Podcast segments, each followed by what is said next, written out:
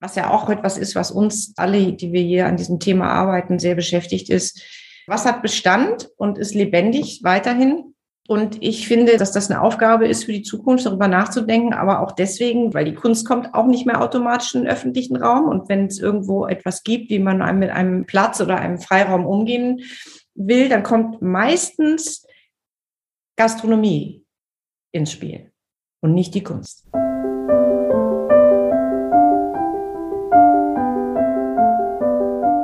Kunstblick, der Podcast rund ums Sammeln.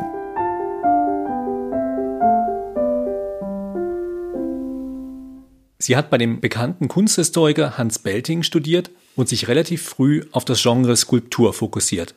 Ihre Abschlussarbeit schrieb sie über Herkules-Skulpturen der Renaissance. Juliane von Herz ist Kunsthistorikerin, Kuratorin und Autorin und beschäftigt sich vor allem mit dem Medium Kunst bzw. Skulptur im öffentlichen Raum.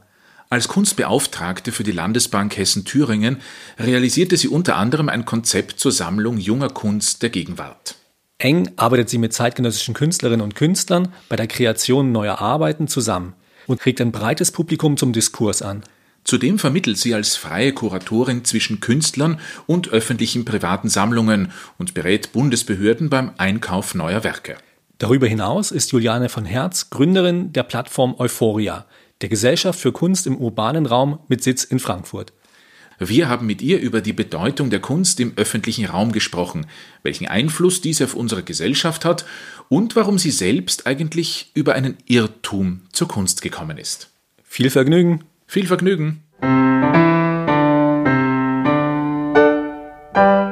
Ich habe mich immer eigentlich viel mehr mit Sprache beschäftigt als mit dem Bild auch schon eigentlich in der Schulzeit, äh, glaube ich, ein Fable vor allem für Sprache gehabt, Sprachen und für Sprache.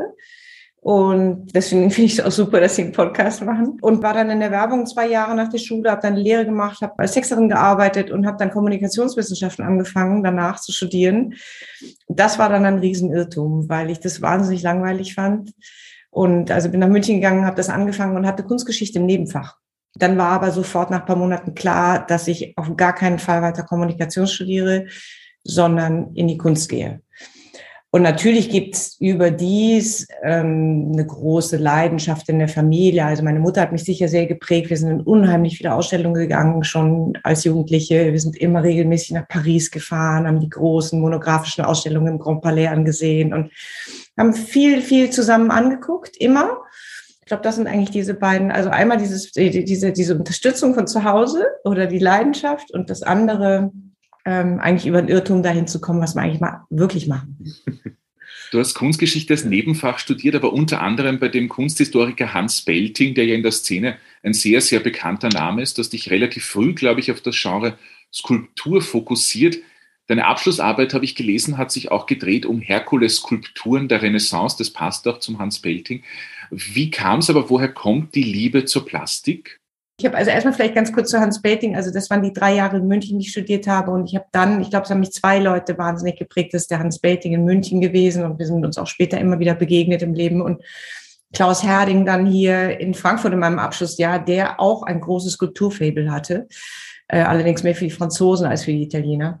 Aber wo kommt das eigentlich her? Man, man ist ja geprägt von Menschen, die einem Dinge vermitteln oder die es schaffen, einen für äh, also Leidenschaften zu entfachen. Und ich hatte schon ganz früh im Studium ein erstes Seminar belegt zu Skulptur und mich wirklich mit den unterschiedlichsten ähm, Bildhauerei in der Frührenaissance, aber auch schon im Mittelalter beschäftigt und unter anderem sehr ausführlich mit einer Skulptur von Bernini, Apollo und Daphne die in der Villa Borghese in Rom steht und eine Metamorphosenverbildlichung ist von Ovid.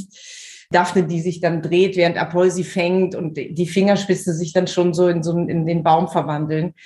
Und das hat mich wahnsinnig fasziniert, das hat mich nicht mehr losgelassen. Und dann habe ich mich immer mehr mit Skulptur und auch natürlich mit Architektur und Skulptur und diese Verbindung von Bauplastik und Gebäude beschäftigt. Und dann ähm, vielleicht ein Satz noch, wie es dann, wie sich das weiterentwickelt hat, weil ich glaube, dass da eigentlich ja meine Beschäftigung heute daraus hervorgeht, ist, dass ich dann mich nochmal hier in Frankfurt sehr viel beschäftigt habe mit fürstlichen Einzügen in Städte. Ähm, also früher auch im Mittelalter und dann auch in der frühen Neuzeit Fürsten ja in Städte eingezogen wurden und mit Pomp und Festivitäten in den Städten begrüßt wurden und dafür ephemere Skulptur entstand.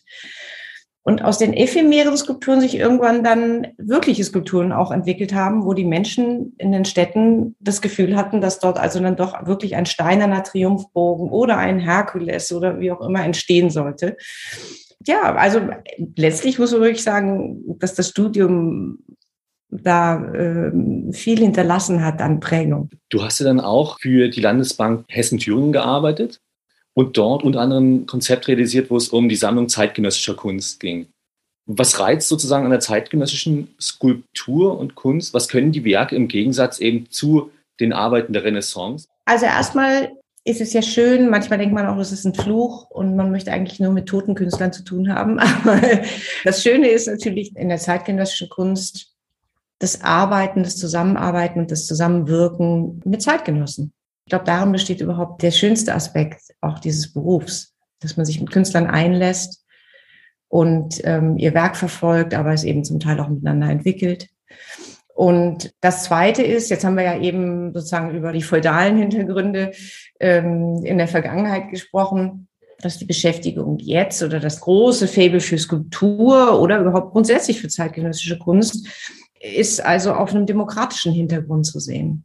Das heißt, Kunst, die auf andere Weise beauftragt werden, zum Beispiel von der Zivilgesellschaft. Jetzt war es in der Bank die Bank, ja, die als Käufer auftrat oder eben auch Auftragswerke aufgegeben hat und dann da aber war immer der Ehrgeiz ähm, in der Banksammlung, dass man dann aber trotzdem versucht, auch wenn die Kunst in einem Bankturm landet, dass man sehr viel für die Vermittlungsarbeit tut, um die Kunst einem sehr breiten Publikum zuzuführen. Und das hat wahnsinnig Spaß gemacht. Ja, also darin besteht ja der Reiz, ist, dass man diesen Diskurs mit sehr vielen Menschen führt und nicht nur mit diesem Fachpublikum. Du bist seit 2003, habe ich gelesen, selbstständige Kuratorin, auch für private und öffentliche Sammlungen sowie Bundesbehörden. Ähm, du hast zuerst gesprochen von den ephemeren Skulpturen bei den Fürsteneinzügen, auch von Architektur und Skulptur. Also einer der Schwerpunkte deiner Arbeit ist die Kunst im öffentlichen Raum. Unweigerlich, glaube ich, kann man sagen, hat Kunst im öffentlichen Raum immer ein bisschen einen Einfluss auf die Geisteshaltung, auch eine politische Dimension. Wie würdest du sagen, ist das heute? Also die ephemeren Skulpturen waren ja doch sehr zweckgebunden damals für die fürstlichen Einzüge. Die wollten ja repräsentativ sein, wollten mit Pomp einmarschieren. Wie sieht es heute aus? Also die Kunst im öffentlichen Raum ist hochpolitisch. Ist sie, glaube ich, auch damals gewesen. Selbst wenn die Auftragslage anders war und man dem Fürsten gefallen wollte, indem man ihn ehrte. Also heute immer noch hochpolitischer Raum, weil ein Raum, weil es ein Raum ist, der wirklich allen zur Verfügung steht. Und die, ja, auch immer die Frage ist, wer ist eigentlich berechtigt, Kunst im öffentlichen Raum zu machen? Also das hat was ja mit dem Auftraggeber zu tun. Und überlässt man das, weil wir in so einem System leben, ja, das wir in einer repräsentativen Demokratie, ja, überlässt man das der öffentlichen Hand, den Kommunen, dass sie bestimmt, welche Kunst in den öffentlichen Raum kommt? Oder gibt es auch andere Möglichkeiten? Und ist sie dann immer noch demokratisch legitimiert? oder nicht? Das finde ich eine hochinteressante Frage. Ich messe hier eine große Bedeutung bei. Also vielleicht auch nochmal zur Frage, warum habe ich mich, also als ich dann 2003 ähm, meine Aufgabe in der Bank aufgab, das kam vor allen Dingen über einen Umzug nach London, weil wir mit der Familie umgezogen sind und ich mich darüber dann selbstständig gemacht habe. Und dieser Schwerpunkt, der zieht sich eben wirklich ähm, seit meiner frühen Beschäftigung bis heute dass sich eben dieses Faszinosum der Skulptur, aber eigentlich wirklich der öffentliche Raum als Demokratieraum und die Möglichkeit, Zivilgesellschaft mit Urteilen, mit Bestimmen, ähm, mit einzubeziehen. Die Kunst ist natürlich einem wahnsinnigen Ansturm an Kritik ausgesetzt in dem Moment, ja, also bis hin zum Vandalismus. Das ist das irrsinnige Risiko, das man dabei eingeht, auch als Künstler aber auch als Kurator übrigens. Ja, es ist ein völlig ungeschützter Raum und erfordert viel Mut. Ja, ich frage ja. insofern, weil gerade in den letzten Jahren ist eine Skulptur oder ich sage auch mal das Denkmal im öffentlichen Raum ja wieder mehr in den Fokus gerückt worden. Also in Bristol hat man ja, äh, ich glaube 2020, diese Statue von diesem ehemaligen Sklavenhändler äh, ins Meer geworfen. In den USA hat man sogar überlegt, eine Büste von George Washington zu schleifen. In Wien gibt es jahrzehntelang schon die Diskussion, ob man das große Denkmal von Carlo Eger, dem ehemaligen Bürgermeister der Stadt, abträgt, weil der eben antisemitische Hintergründe hat. Glaubst du, man muss die Kunst im öffentlichen Raum immer wieder aufs Neue hinterfragt werden? Oder muss man auch irgendwann mal sagen, ja, das steht jetzt einfach so da, das gehört halt zum Stadtbild dazu? Eigentlich muss, finde ich, so muss permanent hinterfragt werden. Hm. Und ich glaube, es muss immer wieder Geschichte mit Gegenwart und Zukunft abgeglichen werden. Also die permanente Hinterfragung ist, glaube ich, ein Teil der Kunst. Und ich halte auch nichts von dieser ewigen Bewahrung äh, eines Werkes im öffentlichen Raum, nur weil es eben irgendwann dorthin gekommen ist. Also ich glaube sowieso, dass wir einen neuen Umgang brauchen mit Kunst im öffentlichen Raum, die dauerhaft platziert ist oder aufgestellt ist und um sie eben auch lebendig zu halten. Also ich glaube, darüber müssen wir uns noch ganz viel den Kopf zerbrechen, was wir eigentlich machen mit der Kunst. Also hier in Frankfurt, wir haben ja wahnsinnig viel Kunst im öffentlichen Raum, allein hier in Grünanlage, äh, ja, und ähm, sehr viel, was nicht beachtet ist. Und ähm, also das ist eine Aufgabe. Aber mal zu den Bilderstürmern. Ich würde es wirklich als ein, also es ist ja auch eine Art von Ikonoklasmus, also ein Bildersturm, der da stattfindet. Ich denke, er ist richtig. Und ich denke, dass sich ja politische Systeme verändern. Und ich finde es großartig, dass diese Form der Streitkultur, Demonstrationsform, also auch ein Bild zu stürzen, ja, also wenn es gelingt, dass ein Land sich zum Beispiel eben aus einer Autokratie oder ja, Diktatur befreit, das wirklich mit einem Handstreich.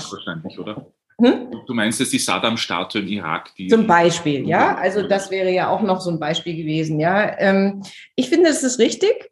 Und das, was die Zeit dann einschreibt, ja, also gerade diese Bristol-Sache haben wir lustigerweise auch gerade hier mit den Studentinnen äh, bei mir im Seminar haben wir lange darüber gesprochen. Und ich finde auch dieser Prozess des Stürzens, der Hinterfragung, Zutaten sind ein Teil dann dieser Arbeit.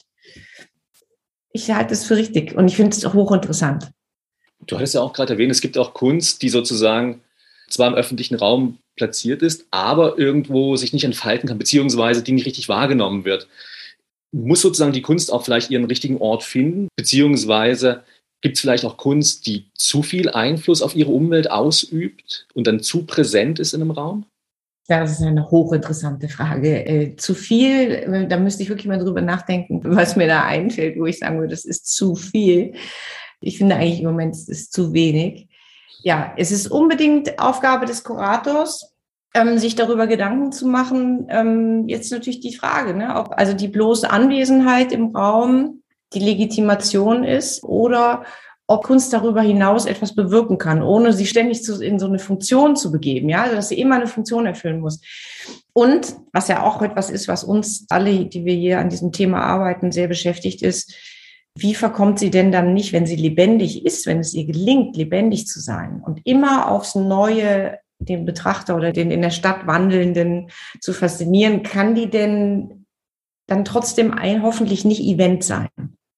Das ist ja, ne? Also das heißt immer diese Eventisierung, das ist ja was, vor dem man total Angst hat, weil es so was Kurzfristiges ist. Ja? Also was hat Bestand und ist lebendig weiterhin?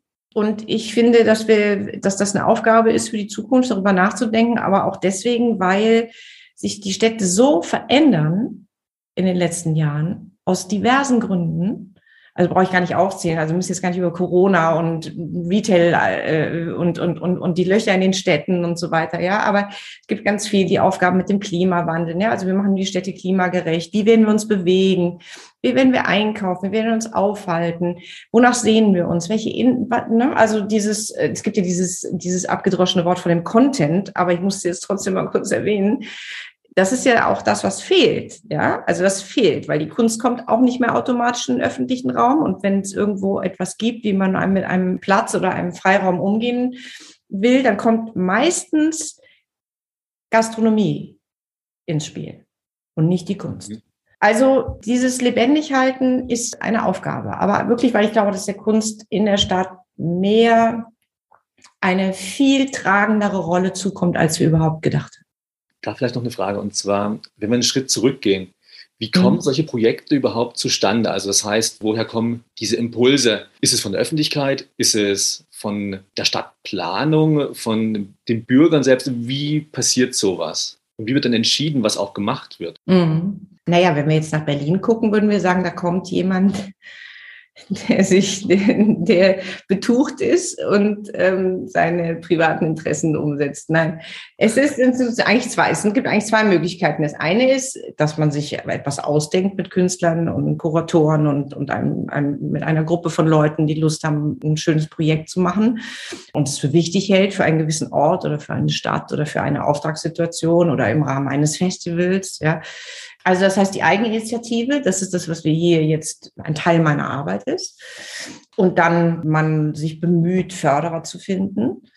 Und das andere ist, ähm, wobei eben, das habe ich vorhin schon gesagt, das ist, glaube ich, ganz wichtig. Ich glaube, es ist immer wichtig, dass auch die öffentliche Hand dabei eine Verantwortung trägt, weil man nicht einfach ungefragt jeder sozusagen Kunst im Freiraum initiieren, durchführen und so weiter sollte. Ja, weil dafür sind wir ja eine Demokratie und haben Politiker gewählt und so.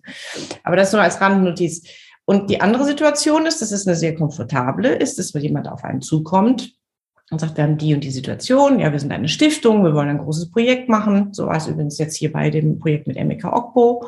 Ja, da hat die EKN-Stiftung in Frankfurt hat uns beauftragt, ein Projekt zu entwerfen und das wir dann kuratiert und umgesetzt haben. Also das sind eigentlich so die beiden Auftragssituationen. Kannst du vielleicht dazu noch ein bisschen was erzählen, worum es in dem Projekt ging? Ja, es war ein wahnsinnig, wahnsinnig schönes, äh, sehr arbeitsintensives, aber unglaublich bereicherndes äh, Projekt, von dem wir heute noch zählen. Hier kam gerade gestern der Katalog, ich bin ganz stolz, die Linie. Worum ging's? Emeka Okpo ist ein, ich würde sagen, in erster Linie ein Soundkünstler. Ich habe seit vielen Jahren darüber nachgedacht, wie wunderbar es wäre für Frankfurt, eine große Soundarbeit äh, in der Stadt zu machen. Also gar nicht unbedingt dauerhaft, also gerne auch temporär. Aber ich finde, dass das ein sehr guter äh, Medium ist, um damit zu arbeiten als Künstler. Und es gibt nicht so viele. Also wenn man auf diesem, sozusagen auf diesem Niveau guckt, wie viel ähm, herausragende Künstler in der Welt gibt es, die mit Sound arbeiten, dann sind es am Ende bleiben nur eine Handvoll. So ganz realistisch sehen. Und ich hatte Emikas Arbeiten auf der Documenta und in Münster und der Biennale in Venedig vor ein paar Jahren gesehen. Und in Venedig, ich weiß nicht, erinnert ihr euch sicherlich, hat er eine Arbeit gemacht, da hat er mit der deutschen Nationalhymne gearbeitet. Sie ist The Song of the Germans. Mhm. Und da hat er in einem ganz schlichten Raum auf dem Biennale-Gelände hörte man, wenn man sich diesem Turm annäherte, ähm, äh, wo diese Soundinstallation lief, hörte man die deutsche Nationalhymne und ging in den Raum hinein. Und plötzlich gab es einen Bruch weil man merkte, dass es nicht, dass irgendetwas anders ist, als man es gewohnt ist, wenn man diese Hymne singt. Und dann wurde man sich der Tatsache gewahr, also aus 16 Lautsprecher um einen herum kam dieser Gesang mit Einzelstimmen, dass diese Hymne von afrikanischen Sängern eingesungen war in unterschiedlichen afrikanischen Dialekten. Also eine sehr einfache Idee, würde ich sagen aber äh, mit unglaublicher Tragweite. Und das hat mich nicht mehr verlassen. Und das ist sehr oft so, ja, dass man Künstlern begegnet. Ich glaube, das könnt ihr ja total bestätigen, wahrscheinlich aus eurer eigenen Arbeit. Ist das einen manchmal eben etwas wie so eine Besessenheit, ja, dass einen besetzt und dass man denkt, und seitdem habe ich gedacht, ich möchte wahnsinnig gerne mit Emmy mal arbeiten. Und dann habe ich ihn irgendwann ähm, geschrieben und so haben wir angefangen, uns zu treffen und haben dann für Frankfurt gearbeitet. Und ich Gleichzeitig ist die EKN-Stiftung, mit der ich in den letzten 15 Jahren immer wieder mal Projekte gemacht habe, auf mich zugekommen und hat gesagt, wir wollen nach zehn Jahren Pause ein großes Auftragswerk für Frankfurt beginnen und habt ihr Lust, das zu kuratieren? Dann habe ich gesagt, ja. Und dann kamen, waren wir uns sofort einig. Ich hatte mit der Leiterin der Stiftung übrigens die Biennale wie äh, äh Installation zusammen angeschaut damals und wir hatten also beide diese Begeisterung gesagt, wir machen was mit Emika. Und jetzt also in Staccato, was war das für eine Arbeit? Also es war ja eine ganz schwierige Arbeit, weil sie mitten in Corona entstanden ist. Das heißt, wir haben also hunderte von diesen Zoom-Calls, so wie wir uns jetzt heute treffen, so remote, haben wir mit Emeka geführt, der in Berlin lebt und das ganze Konzept der ist sehr, ist auch viel nach Frankfurt gekommen, aber es war eben auch, die Umstände waren wahnsinnig schwierig. Und im Kern, was hat er gemacht? Er hat eine Hymne über das Jahr 2020 geschrieben schreiben lassen und hat vorher eine Medienanalyse gemacht und hat die Schlüsselwörter weltweit aus allen, also aus Tausenden von Medien ähm, herausgefiltert, die eigentlich das Jahr 2020 in den, in den Medien bestimmt haben. Ja, also das ging von Vaccination bis Trump bis Lockdown bis, ich sag jetzt mal so die, die gängigsten. Und diese, aus diesen Schlüsselwörtern hat er eine Hymne komponieren lassen und ähm, von einem äh, nigerianischen Songwriter, einer Songwriterin und einem Komponisten und hat die dann einsingen lassen von einem nigerianischen Chor und einem Frankfurter Chor und hat ein Soundboot gebaut und dieses Boot ist in Frankfurt ähm, über Monate über den Main so ein bisschen zufällig geschippert und auf dem Main standen lauter Lautsprecher äh, auf dem Boot, sorry. Und ab und zu ist man eben zufällig diesem Boot dann begegnet als jemand, der durch die Stadt wanderte und hörte diesen Sound. Und dieses Lied hieß This Too Shall Pass, also auch dies wird vorübergehen. Bezieht sich aber nicht nur auf Corona, das wäre zu platt, sondern natürlich eigentlich auf alle, alle Krisen, die uns so umgeben haben. Ja, von George Floyd, äh, Trump äh, und so weiter. Also eigentlich eine, eine Form der Krisenbewältigung, auch eine sehr nachdenkliche, weil es geht ja auch das Gute vorüber und nicht nur das Schlechte, leider. Und darüber hinaus hat er, und dann bin ich auch, das ist sehr komplex, hat er diese ganzen Schlüsselwörter nach einem alten Ibu-Prinzip, also das ist der Stamm, von dem Emeka abstammt, in Nigeria, hat er diese ganzen Schlüsselwörter in eine Zeichensprache umsetzen lassen und sie in Stoffe äh, gewebt. Also weben lassen von den Ibu-Frauen, die dieses alte Handwerk äh, noch beherrschen und hat daraus große, fantastische Stoffe weben lassen, die dann an zwei Orten in Frankfurt ausgestellt waren und auch die Lautsprecher auf dem Boot verkleidet haben. Das heißt, es gab also eine Sound, eine Gesangsebene. In, also das Jahr 2020 hat als Gesang, ist vertont worden und gleichzeitig materialisiert im Stoff. Weil du eine Soundinstallation erwähnt hast, eine Frage, die sich mir schon die ganze Zeit irgendwie aufdrängt, ist, hast du vielleicht das Gefühl oder habe nur ich das Gefühl, dass die Kunst im öffentlichen Raum immer subtiler wird? Wenn ich sonst 19. Jahrhundert oder frühes 20. Jahrhundert denke, waren doch ähm, sind Skulpturen, Denkmäler gebaut worden, die ganze Plätze eigentlich zerstört haben oder ihres eigentlichen Sinns beraubt haben. Heutzutage fällt eher auf eine Soundskulptur oder so kleine Bodenplatten oder dort mal ein kleines Werk. Aber so richtig, dass man sagt, das ist jetzt eine, eine Intervention im öffentlichen Raum oder bemerke ich jedenfalls nicht oder irre ich mich da vielleicht? Ja, ich finde das auch. Ich finde das auch. Also ich bin derselben Meinung. Nachfragen darf, ist es, weil die Stadt oder die Urbanisierung vielleicht schon zu viel Platz beansprucht, dass gar kein Platz mehr ist für Kunst? Ja, vielleicht fehlt aber auch, ja, vielleicht fehlt auch der Mut, oder? Also ich glaube, es gibt diese große Angst vor dem Monumentalen. Ich habe mir nochmal überlegt, wie eigentlich Kunst in den öffentlichen Raum kommt heute, jetzt mal abgesehen von Projekten oder Gesellschaften, wie wir das sind oder Art Angel das in, in England macht oder so, ja. Also der normale Weg ist ja wirklich in Deutschland zumindest, ähm, oder sagen wir, die Auftragssituation ist, dass es dass es Erinnerungskunst ist, ja, die natürlich einen unglaublichen Stellenwert hat in unserer Gesellschaft und mich selbst persönlich sehr interessiert. Also das Denkmal, das Mahnmal, ähm, die Gedenkstätte.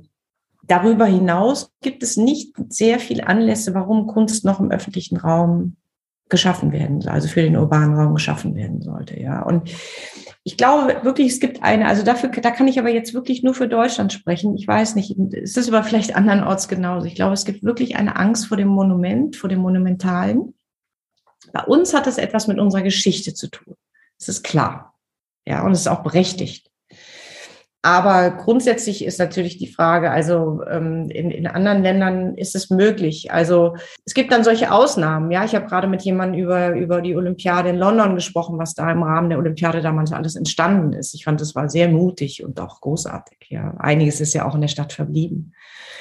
Äh, es gibt aber auch eine Lust. Also wenn man jetzt gerade zum Beispiel von Super Bowl diese Halftime-Show geguckt hat mit den fünf Rappern, die zwar alle schon so ein bisschen betagt sind, aber es war natürlich großartig und das ist wirklich Kunst im öffentlichen Raum. Ja, also ich weiß nicht, ob ihr es gesehen habt, aber diese, diese sozusagen diese fünf Gehäuse, die die da aufgemacht haben. Ja, also diese fünf wahnsinnig weiß gelackten Einfamilienhäuser, auf der dann Snoop Dogg gesungen hat, ja, und davor dieser Cadillac. Und also es gibt die Lust, das sieht man daran, aber das sind natürlich sehr kurzzeitige Ereignisse, da sind wir wieder beim Event. Mhm. Aber um etwas dieser Art oder dieser Strahlkraft dauerhaft zu schaffen, davor, da gibt es, glaube ich, eine Angst. Ähm, kommen wir vielleicht noch mal ein bisschen zum anderen Thema. Wir sind ja der Podcast rund ums Sammeln und wollten da natürlich auch mit dir ein bisschen sprechen darüber, welche Kunst dich jetzt persönlich im Privaten begeistert, beziehungsweise was du sammelst. Gibt es da vielleicht auch einen eigenen Skulpturengarten oder wie kann man sich das vorstellen bei dir? ja, es gibt, es gibt eine ganze Reihe von Skulpturen zu Hause. Ähm, das ist klar. Das geht ja gar nicht anders.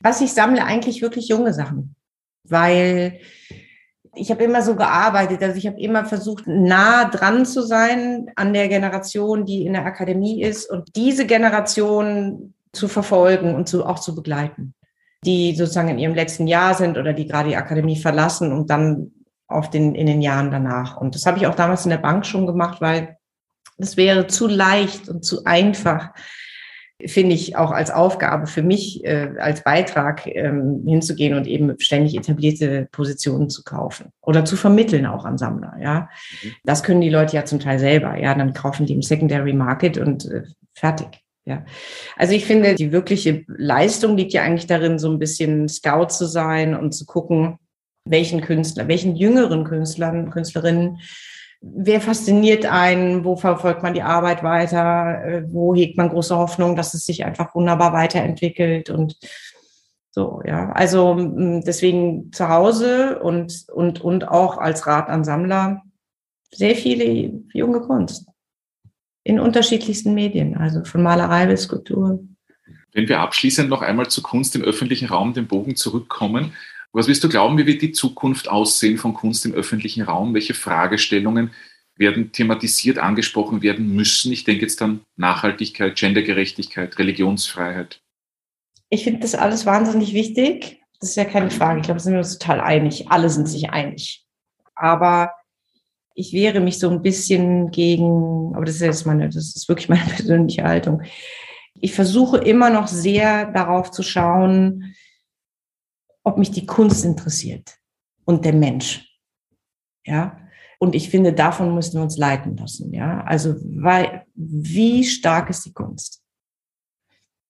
Und wie der Background ist.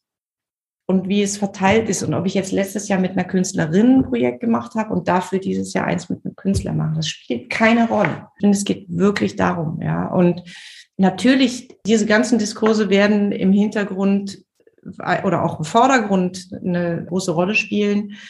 Aber ähm, ich finde, man muss wirklich den Blick auf die Sache an sich äh, werfen. Also das jetzt erstmal zu Diversität und so weiter, ja. Also die, um das kurz zu beantworten. Und das andere ähm, habe ich vorhin schon gesagt. Ich glaube, es gibt andere Aufgaben, als sich damit zu beschäftigen, um diese Themen zu beschäftigen. Ich glaube wirklich, dass die Frage ist, wie wir in den Städten leben werden. Und ich wünsche mir eine viel, viel, viel größere Aufmerksamkeit für Kunst im öffentlichen Raum, weil ich glaube, dass es uns sehr, sehr bereichern kann. Und ähm, ich finde, dass Corona auch den Blick verändert hat, äh, nochmal oder uns eigentlich gezeigt hat, dass wenn die Oper also zum x-ten Mal vielleicht schließen oder nur noch drei Plätze verkaufen kann, dann muss sie wahrscheinlich raus in die Stadt. Und das sage ich jetzt so leicht, das ist natürlich total schwierig, ja. Aber ich denke, dass der Stadtraum eine wunderbare Plattform ist für Kunst, wo sich viele Menschen treffen können und viele Diskussionen geführt werden können. Und daran glaube ich fest.